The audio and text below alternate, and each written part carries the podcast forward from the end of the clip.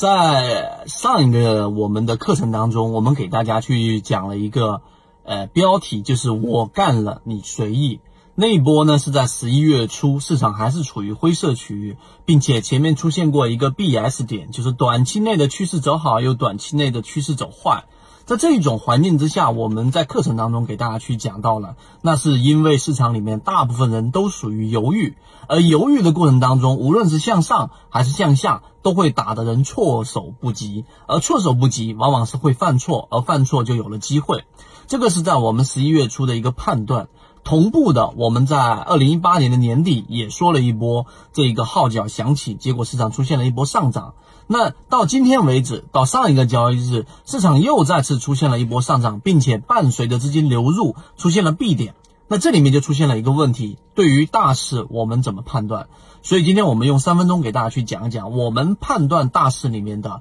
这一个准确率相对比较高的一个模型到底是怎么样的。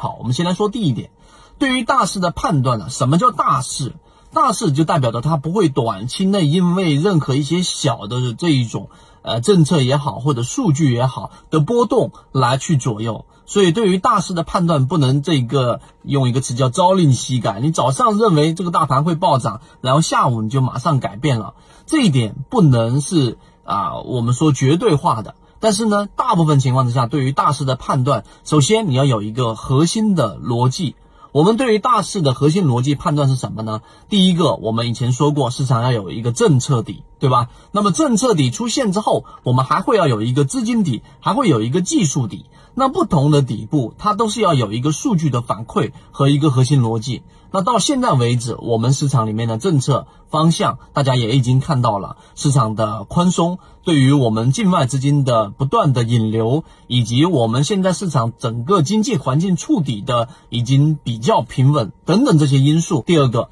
就是我们所说的资金底，对于政策方向的判断，很多人只站在这一个点上。啊，可能没有办法再深入的有一个反馈系统。我们前面说过，如果一个人的系统他没有反馈系统的话，那么最终他的判断经常会出现很多问题。就像一个人，如果你身体已经生病了，但是你自己却感受不到，脚被磕破了，感受不到，脚断了，感受不到，那么你想一想，这个人还能继续往下走吗？还能更长久的活下去吗？肯定是不行的。那么我们对于市场的判断也是一样，当我们有一个政策底的时候，市场这一段时间的资金流入，我们前面说过，在大盘的流动资金已经在持续的翻红流入，并且资金创了新高，而股价平均股价没有创新高，这个是一个大势上的一个判断。那么资金已经提前进来了，不仅仅是因为政策上我们解读到了这一点，在资金上也同时反馈了这一点，所以对于大盘的判断基于第二点。第三点就是我们说技术底和情绪的底部。那么技术的底部的话呢，我们前面已经说过了 B S 点，